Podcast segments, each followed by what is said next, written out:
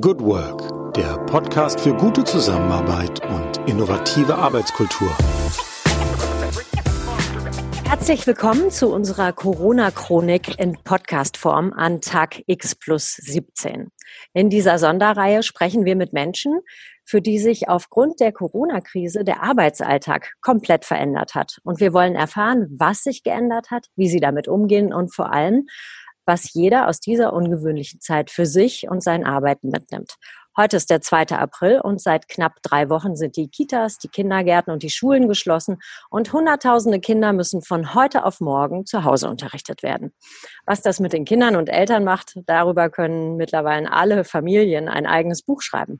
Aber wie fühlen sich denn die Lehrer? Wie trifft sich das Kollegium? Wie arbeiten also die, die bisher vor allem live und vor Ort unterrichtet haben, in einem Land, in dem die Digitalisierung auch an Schulen bisher immer extrem rückständig war?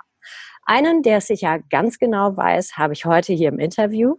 Carlos Müller ist der Schulleiter am Campus Klarental, einer Gesamtschule mit gymnasialer Oberstufe in Wiesbaden. Herr Müller, herzlich willkommen. Ich freue mich sehr, dass Sie die Zeit gefunden haben und dass es Ihnen offensichtlich gut geht, oder? Ja, herzlich willkommen. Mir geht's gut. Sie sitzen gerade in der Schule, Herr Müller. Das heißt, äh, es ist 14 Uhr, der halbe Schultag in normalen Zeiten ist rum. Der Campus Klarental ist eine Ganztagsschule. Sie waren eigentlich gerade Mittagessen und dann würde es jetzt weitergehen in den späten Nachmittag hinein. Wie sieht denn Ihr Tagesablauf seit den letzten drei Wochen so aus? Ja, Tagesablauf. In der Regel haben wir äh, verschiedene Online-Konferenzen zu verschiedenen Themen. Die machen wir praktisch über das Instrument Zoom oder Teams in Office 365. Da gibt es festgelegte Konferenzen, es gibt Arbeitsgruppen, es gibt aber auch Unterricht, zu dem ich eingeladen werde oder zu dem ich mich einlade, um zu sehen, wie Kolleginnen und Kollegen ihren Unterricht online mit den Schülern gemeinsam abhalten. Das heißt, es gibt so richtig Chats, in denen sich Lehrer und Schüler verabreden, um dann so ein bisschen dieses Gemeinschaftsgefühl auch herzustellen? Genau, genau. Es gibt Klassen, also die meisten der Klassen, aber wir haben das den Kollegen freigestellt, weil das in dieser Art äh, und Weise ja noch für alle neu ist. Wir sind schon länger online unterwegs mit zwei Plattformen eigentlich, setzen die jetzt, sage ich mal, im, im Regelbetrieb ein, also ernsthaft. Am Anfang war das im, im letzten halben Jahr eher noch ein Probieren. Es ist so, dass die meisten Kollegen sich entschieden haben, entsprechend im Stundenplan zu arbeiten. Das heißt, wenn um 8.30 Uhr die Schule beginnt, gibt es um 8.30 Uhr im Prinzip die erste Online-Session, wo Lehrkräfte und Schüler sich begrüßen. Da ist es meist so, ähm, dass erstmal über Befindlichkeiten gesprochen wird, ist mir aufgefallen. Also es geht nicht gleich mit dem Unterricht los wie im Haus. Es wird erstmal so ein bisschen ähm, das emotionale, soziale abgefragt. Wie geht's euch zu Hause? Läuft's? Habt ihr alles verstanden? Weil natürlich diese Art der, äh, der nicht treffenden Kommunikation ähm, einem so ein bisschen das Gefühl für, äh, wie geht's dem anderen raubt. Das heißt, das muss man sich im Prinzip erfragen. Das ist so der Einstieg bei vielen Kollegen. Dazu gibt es dann Treffen von einzelnen Fachschaften, die in ihrem Bereich dann gemeinsam Unterricht vorbereiten. Also in der ersten Woche waren noch viele Kollegen in kleinen Gruppen im Haus, aber nachdem das ja immer dramatischer wurde und wir gebeten wurden, auch die Kollegen nach Hause zu schicken, äh, treffen sich auch die kleinen Gruppen, die Unterricht vorbereiten, im Prinzip online oder im Chat und bereiten dort gemeinsam ihren Matheunterricht, Deutschunterricht, Englischunterricht oder Projektunterricht vor und geben das dann entsprechend im Stundenplan an die Kinder weiter entweder online oder wir haben eine Plattform, die nennt sich EduPage, wo die Aufgaben im Prinzip für die Schüler abrufbar sind mit dem ungefähren Abgabedatum.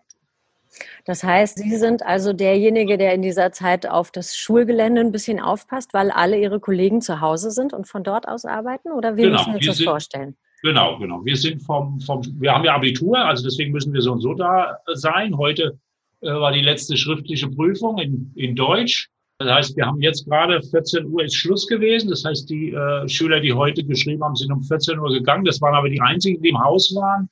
Und wir sind von Seiten des staatlichen Schulamts natürlich dazu verpflichtet, im Haus zu sein und einfach Ansprechpartner zu sein, Berater zu sein. Also ich zum Beispiel biete für die Eltern noch einen technischen Support an. Das wollte ich jetzt den Kollegen nicht überlassen. Die haben ja inhaltlich genug zu tun. Also wenn Eltern oder Schüler nicht wissen, wie gehe ich mit dem Gerät um, wie logge ich mich ein, warum geht meine Kamera nicht oder warum geht mein Mikrofon nicht, können wir uns auf den Rechnern der Schüler oder der Eltern entsprechend auch aufschalten und uns die Problematik anschauen. Das hört sich aber eigentlich schon ganz fortschrittlich an. Wie geht es denn Ihrem Team so? Was bedeutet diese neue Situation des Lehrens für die Lehrer? Wo sind da vielleicht so die größten Hürden und Probleme gewesen am Anfang oder vielleicht auch heute noch? Ja, für die Lehrer bedeutet es auch, es fehlt so ein bisschen der emotionale Kontakt. Also wir merken hier die Anrufe an uns, wir sind ja jeden Tag da, kommen häufig, also auch Chats, Chat-Anfragen, die man sonst nicht hat. Also ich merke, ich habe zu den Kollegen jetzt eigentlich inhaltlich fast, fast mehr persönlichen Kontakt als im normalen Tagesgeschäft, weil da ist so viel zu tun, dass man sich zwar mal in Tür und Angel sieht, aber man hat eigentlich keine Zeit, mit dem Kollegen länger zu telefonieren. Also die Kollegen rufen an, beschreiben, wie es läuft, beschreiben die Probleme auch oder fragen nach Ideen oder geben einfach gute Rückmeldungen, was gut läuft oder geben auch mal schlechte Rückmeldungen. Wir haben jetzt gerade nochmal für die Online-Zeit einen Fragebogen äh, entworfen, den wir jetzt auch den Kollegen mitgeben für die Schüler, dass wir diese drei Wochen einfach noch mal auswerten können und dann morgen in der Online-Gesamtkonferenz die Planung für die nächsten Wochen einfach nochmal äh, ein Stück weit ins Auge fassen und gucken, wo können wir Dinge verbessern. Das heißt, dann schweißt dieses voneinander getrennt sein auf eine eigenartige Art und Weise dann doch eher zusammen, oder? Wenn Sie sagen, dass Sie jetzt viel mehr persönlichen Kontakt zu Ihrem Kollegium haben? Ja, ich glaube, das gilt für alle. Es schweißt ein Stück weit ähm, mehr zusammen noch, ja, weil man durch diese räumliche Trennung einfach mehr den Kontakt sucht und auch wissen will, wie geht es dem anderen, was macht der andere gerade. Äh, das kriegt man ja so im Tagesgeschäft immer ein bisschen mit und man fragt eigentlich nicht unbedingt nach. Ich glaube, man guckt jetzt eher mal auch nach dem Kollegen und sucht Kontakt. Also das ist sicher die positive Seite des mhm. Nichtsehens. Ja. Jetzt, so in den letzten 17 Tagen, haben Sie da eigentlich so einen persönlichen Corona-Hack entwickelt? Also ich sag mal ein Ritual, einen Ausgleich, mhm. irgendwas, um gut durch diese Tage zu kommen? ich habe ja mein, also meine Verwaltungsmitarbeiter sind ja da, also meine Sekretärin, zwei Stück sind ja im Haus. Wir haben halt als Ritual tägliche Rücksprache in 1,50 Meter Abstand natürlich. Haben ja an der Schule auch eine Notbetreuung. Also ich freue mich immer, mein Ritual ist immer morgens die Kinder zu begrüßen, die hier notbetreut werden. Davon hat, dafür hat man ja in der Regel auch keine Zeit. Und einfach zu gucken, was machen die. Meist gehe ich auch nochmal zu den Schülern und den Lehrkräften, die dann diese Notbetreuung machen, zum Mittagessen nochmal dazu. Man erkundigt sich einfach, wie es geht, wie es zu Hause geht, weil das so der einzige Draht, persönliche Draht mit sich nach außen ist eigentlich. Diese paar Schüler, die noch in der Notbetreuung sind, und die Kollegen, die wechseln dieses, äh, diese Kinder betreuen. Wie viele Schüler sind normalerweise an Ihrer Schule? Normalerweise haben wir 450 Schüler und äh, jetzt im Rahmen der Notbetreuung äh, sind es zwischen drei und vier Schüler immer täglich, plus die natürlich, die das Abitur geschrieben hat. Die begrüßt man natürlich auch an dem Tag, an dem Abitur geschrieben wird. Gehen wir mal aufs Abitur ein. Das ist ja schon bestimmt auch ein seltsames Bild gewesen. Wie war das? Also war da nur die Hälfte aller Schüler im Raum? Mussten die Mundschutz tragen? Mussten sie dreimal am Tag die Toiletten äh, frisch machen, Tische desinfizieren.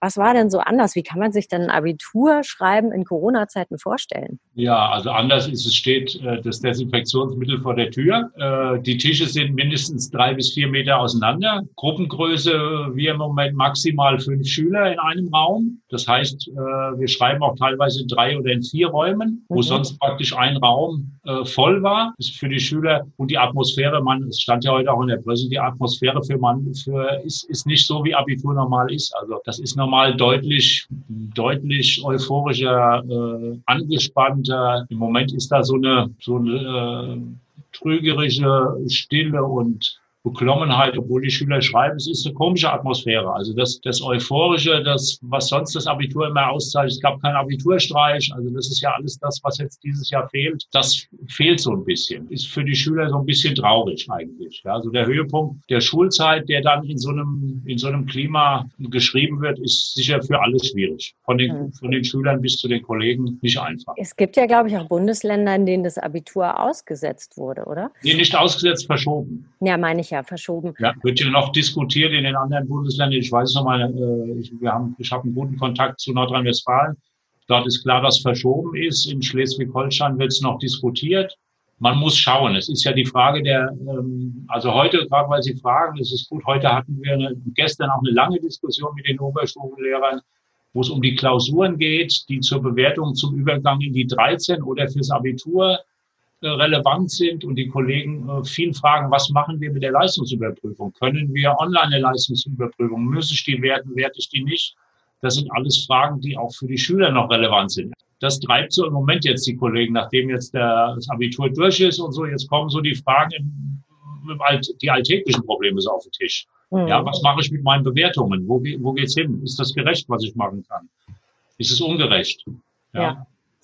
Jetzt haben wir. Bis zu der Frage, bis zu der Frage der Anwesenheit. Also wir haben auch Kollegen, wir diskutieren, die, man sieht ja immer, wer sich einloggt. Also es ist ja äh, im Prinzip ein super transparentes äh, Instrument. Bei einem Online-Unterricht sehe ich ja sofort, wer eingeloggt ist. Ja.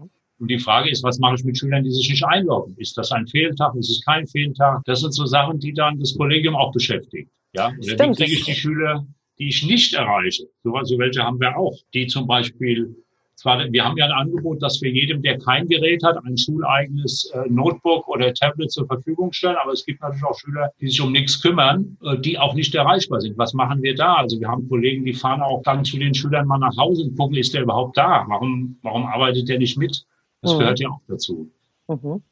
Stimmt, das sind Fragen, die man sich so persönlich gar nicht stellt. Also wir als Eltern, die zu Hause sind und jeden Tag natürlich unterstützen, was da so an Hausaufgaben auch nach Hause ja. kommt. Da kommt ja alle fünf Minuten irgendeine Rückfrage. Das ist mehr so das, was uns beschäftigt, aber natürlich das, was Sie geschildert haben, das ist ja viel weitreichender. Jetzt haben wir drei Wochen keine Schule. Jetzt stehen die Osterferien in Hessen zumindest vor der Tür. In anderen Bundesländern haben sie schon angefangen. Gibt es denn da irgendwie Überlegungen, dass man aufgrund der Zeit, in der das jetzt so ein bisschen auch wahrscheinlich Anlaufphasen oder Schwierigkeiten hatte, dass man in den Osterferien mit den Hausaufgaben weitermacht oder bleiben die Ferien die Ferien auch in Corona-Zeiten?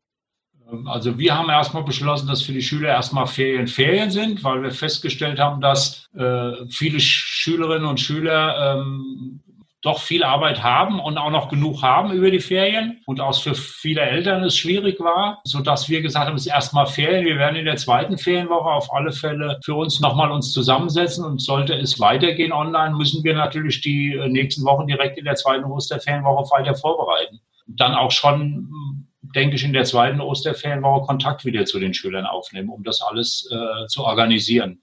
Was denken Sie denn persönlich, Herr Möller? Geht der Unterricht äh, nach den Osterferien weiter oder wird sich das noch weiter nach hinten verschieben? Schwierige Frage, fragen ja die Eltern auch. Also meine, äh, ich glaube nicht, dass wir nach den Osterferien direkt beginnen. Ich gehe jetzt mal, bin eigentlich ein positiv denkender Mensch immer. Ich gehe davon aus, dass wir Anfang Mai wieder starten werden. Ich glaube, länger ähm, kann man so ein Szenario, glaube ich, nicht durchhalten. Weder, weder bei den Eltern noch bei den Kindern. Ja, wird immer schwieriger werden. Die Motivation wird auch nachlassen des Online-Lernens. Also es ist ja jetzt was Neues für alle Beteiligten und für die Kinder. Aber äh, wenn ich merke, ich merke, wenn ich am Tag zwei, drei Online-Konferenzen habe, bin ich abends wirklich wie gerädert. Ja, das ist schon äh, ein unheimlich hoher Konzentrationsaufwand zu hören, wer spricht wann, wem muss ich was zuordnen. Äh, so, so nett das Instrument auch ist. Also wir haben ja eine, eine weitere Schule im Verbund, die Schule für Kinder beruflich Reisende, die unterrichtet ja schon jetzt seit bestimmt acht Jahren online oder zehn fast. Die Kollegen machen auch am Tag in der Regel maximal zwei Online-Einheiten, weil sie sagen, man schafft das eigentlich gar nicht. Wenn man also kaputt ist, weil das so ein Konzentrationsaufwand ist, dass da eigentlich kein sinnvoller Unterricht mehr möglich ist. Also die mhm. Mischung macht es da eigentlich, ja. Ja, man sagt ja auch in anderen Bereichen, dass Menschen, die so Homeoffice machen oder von zu Hause aus grundsätzlich arbeiten, dass die eigentlich mehr arbeiten. Haben Sie auch den Eindruck, dass jetzt Ihr Kollegium eigentlich noch mehr arbeitet als in Zeiten, an denen es in der Schule ist? Vielleicht auch, weil man, weil man denkt, naja, mich kann ja auch keiner kontrollieren, dass ich, ich gebe jetzt noch mehr oder so? Ich glaube schon, dass es im Moment mehr Arbeit ist für die Lehrkräfte, weil es halt ein komplett neues Feld ist. Als äh, in der Gesamtheit würde ich sagen, ist es insgesamt eher weniger Arbeit, weil man doch viel auf die Eltern auch auslastet. Zum Beispiel, wie Sie sagen, Ihr Kind kommt immer alle fünf Minuten und fragt, das ist ja das, was der Lehrer im normalen Tagesgeschäft hat. Also da übernehmen ja die Eltern eine ganz originäre Rolle, die Lehrkräfte sonst in der Regel im Unterricht haben, nämlich das kurzfristige Beantworten von Fragen und das Weiterhelfen, dass ein Kind weiterarbeiten kann. Das versuchen wir zwar mit Präsenz, also mit Online-Präsenz oder Telefonnummern, aber es ist doch so, das habe ich jetzt erlebt, dass eher die Eltern sich melden und weniger die Kinder. Ich hatte gestern äh, eine technische Unterstützung gegeben, habe ich auch gesagt, das war aber das letzte Mal, das nächste Mal möchte ich gerne, dass das Kind sich meldet. Es geht ja darum, dass wir die Kinder fit machen wollen und nicht die Eltern.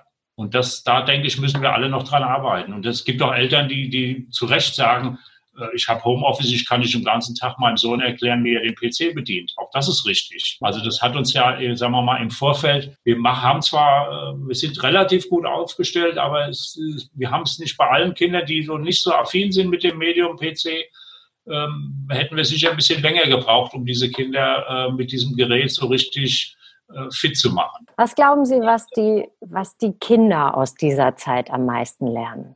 Oder für sich mitnehmen oder wie sie das empfinden? Vielleicht auch mit den Kindern, mit denen Sie bisher gesprochen haben. Ja, also ich glaube, für die unsere Kinder, wir, wir, wir legen ja auch im normalen Unterricht viel Wert auf selbstständiges Lernen. Das heißt, die Kinder haben gemerkt, dass sie, glaub, hoffe ich jedenfalls, dass sie das, was sie hier in der Schule äh, erlebt haben mit der Planung im Navigator, äh, zu Hause verwenden können, indem sie auch dort planen, ihren Tag planen, ihren Unterricht planen, ihre Aufgaben planen. Wir führen ja diesen Navigator online weiter. Die Kinder sollen ja auch komplett am Freitag für sich protokollieren, was habe ich gearbeitet die Woche und mit dem Lehrer das, was wir auch normal machen, das Wochenarbeitsgespräch führen und dann auch eintragen. War der Lehrer zufrieden? Habe ich genug gearbeitet? War es mir zu viel? Also auch um die Kinder, für die Kinder so ein Gefühl äh, fehlt den Kindern ja auch zu entwickeln. Ist das ausreichend, was ich tue? Ist es zu wenig? Überfordere ich mich? Das müssen wir den Kindern, das, was ich den Kindern sonst im Gespräch, im persönlichen Gespräch ja mitteilen kann, müssen wir dann digital versuchen mitzuteilen. Ähm, was haben Sie denn durch diese Situation gelernt oder welche Erkenntnisse haben Sie für sich und vielleicht auch für das Thema Schule der Zukunft gewonnen? Also äh, ich bin ja jetzt, lassen Sie mich überlegen, ich bin bestimmt seit 25 Jahren ja digital unterwegs, also auch ich würde mich so ein bisschen auch immer, ich habe immer versucht, Schulen äh, digital, digitales Arbeiten so ein bisschen näher zu bringen. Äh, war immer schwierig, weil äh, Lehrkräfte und Eltern halt immer das Bild, ihr eigenes Bild von Schule eigentlich im Kopf haben. Und die, die wir jetzt im Moment haben, die haben halt nie eine Schule digital erlebt. Und deswegen ist es äh, so schwierig, so einen Umstieg zu schaffen. Ich denke, äh, so eine Phase gibt uns die Chance, dass nochmal deutlicher wird, dass wir äh, digitale Medien im Unterricht nutzen müssen, eindeutig unabhängig von der Situation und wir dann auch Kollegen und auch Schüler ins Boot holen, die wir vielleicht so nicht ins Boot geholt hätten. Das denke ich ist sicher das Positive an der Situation. Was ich mir gewünscht hätte, dass man vielleicht noch ein bisschen besser vorbereitet gewesen wäre. Also wir haben ja wie gesagt, seit vier Jahren stelle ich, haben wir ja versucht, die Schule digital aufzustellen. Es wurde immer besser, aber wir waren wahrscheinlich insgesamt immer noch zu langsam, wobei man natürlich diese Entwicklung so nicht äh, vorhersehen konnte. Nun ist der Campus ja auch eine Privatschule mit einem privaten Träger. Ähm, was glauben Sie, was ist die größte Herausforderung an den klassischen staatlichen Schulen, die vielleicht nicht so gut mit Technik ausgestattet sind? Ja, Wie ja. meistern die das? Die staatlichen Schulen haben nach wie vor das Problem, dass sie äh, nicht, meiner Meinung nach, von, von den entsprechenden Ministerien nicht als, als, wie soll ich das sagen, als Betrieb gesehen werden. Also ich kann in der staatlichen Schule ja schlecht digitale, digitalen Unterricht auf die Fahnen schreiben und dann aber kein Personal für den technischen Support haben. Das ist das A und O. Das sagen auch alle Kollegen. Die sagen, ja, wir kriegen PCs, aber wenn die kaputt sind, brauche ich vier Wochen, bis den einer repariert. Das geht natürlich nicht. So würde auch kein Betrieb funktionieren. Und das ist so, sage ich mal, ähm, das ist eine der großen Probleme äh, der Staatlichkeit, dass man da nicht bereit ist, dass man investiert in Pädagogik, das ist ja auch in Ordnung, aber dass man diesen Bereich, diesen Bereich der normalen Dienstleistung meiner Meinung nach nicht richtig überschaut. Also wir hier an der Schule haben allein ja äh, eine PC-Abteilung mit 1,5 Mitarbeitern, die sich praktisch nur um das Reparieren, Aufbereiten äh, der Technik kümmert. Also wenn hier was nicht geht, ruft man an und innerhalb von einer halben Stunde re äh, reagiert der Kollege und repariert das, so wie in einem normalen Betrieb auch. Ich glaube, diese Gruppe bei den Schulen, wenn Sie sich vorstellen, ich habe eine Schule mit 1000 Schülern und da sind, weiß nicht, 400 Geräte, die, da muss jemand sein, der diese Geräte praktisch äh, wartet und in Betrieb hält. Wenn Sie jetzt so einen so, so einen Wunsch formulieren dürften für sich und alle Schulleiter in Wiesbaden oder in Hessen, Richtung Berlin. Was, was würden Sie auf diesen Zettel schreiben? Ja, ich würde schreiben, es ist ja bei dem, bei dem Digitalpakt, darf man ja wieder Hardware kaufen. Ja. Und immer wieder die Frage nach dem technischen Support auf den Zettel würde ich schreiben, ich brauche IT-Personal in jeder Schule, die entsprechend die Lehrkräfte und die Schüler unterstützt. Sonst mhm. wird es nichts, sonst kommen wir nicht voran auf der Breite. Ja, da hilft auch der noch so motivierte Lehrer nicht. Das stimmt. Herr Müller, einen kurzen Lückentext habe ich noch für Sie oder naja, zumindest so etwas ähnliches. Würden Sie mir einen Satz vervollständigen zum Ende? Wenn ich etwas aus Corona gelernt habe, dann ist es, dass man sich nicht zu sicher fühlen darf. In allem, was man tut, egal wo. Was man tut, ja. Vielen, vielen herzlichen Dank für diese Einblicke in die Schule. Ich fand das ein irre interessantes Gespräch, weil jeder natürlich diesen Schulalltag mit den Kindern zu Hause anders erlebt, aber auch mal zu sehen, wie es den Lehrern geht, was ihnen im Team, was sie gerade beschäftigt. Das war ein wirklich toller, erfahrungsreicher Einblick. Ganz, ganz herzlichen Dank. Ich wünsche Ihnen und Ihren Kollegen sowie natürlich allen Lehrern an allen Schulen, bleiben Sie gesund und bin mir sicher, die Schüler kommen ja sowieso gerne zum Campus, aber wenn das hier mal vorbei ist, dann kommen sie sicherlich so gern wie selten zuvor in die Schule. Ja, gehe ich auch von aus. Endlich wieder Menschen rumrennen, sich austauschen. Da, darauf freuen wir uns sicher alle, egal aus welcher Ecke wir kommen. Ganz herzlichen Dank für Ihre Zeit, Herr Müller, und bleiben Sie gesund. Ja, danke Ihnen und Gruß an Ihre Kinder. Ja, danke schön. Und euch, Tschüss. liebe po Tschüss. Und euch, liebe Podcast-Lauscher, sage ich natürlich auch Danke für alle Familien. Es wird ein Ende dieser Zeit geben und dann freuen wir uns sicherlich noch mal mehr darüber, dass die Lehrer die Bildung übernehmen und vermitteln und nicht mehr wir. Bleibt gesund und freut euch auf den nächsten Podcast, den ihr auch gerne abonnieren könnt. Viele Grüße und Tschüss, sagt Nico Lange. Ja, das war's für heute wieder in unserer Corona-Chronik im Podcast Good Work dem Podcast für gute Zusammenarbeit und für zukunftsfähige Arbeitskultur. Wenn ihr Lust habt, noch weitere Folgen euch anzuhören, schaut einfach auf www.umic.de slash podcast oder über iTunes und Spotify.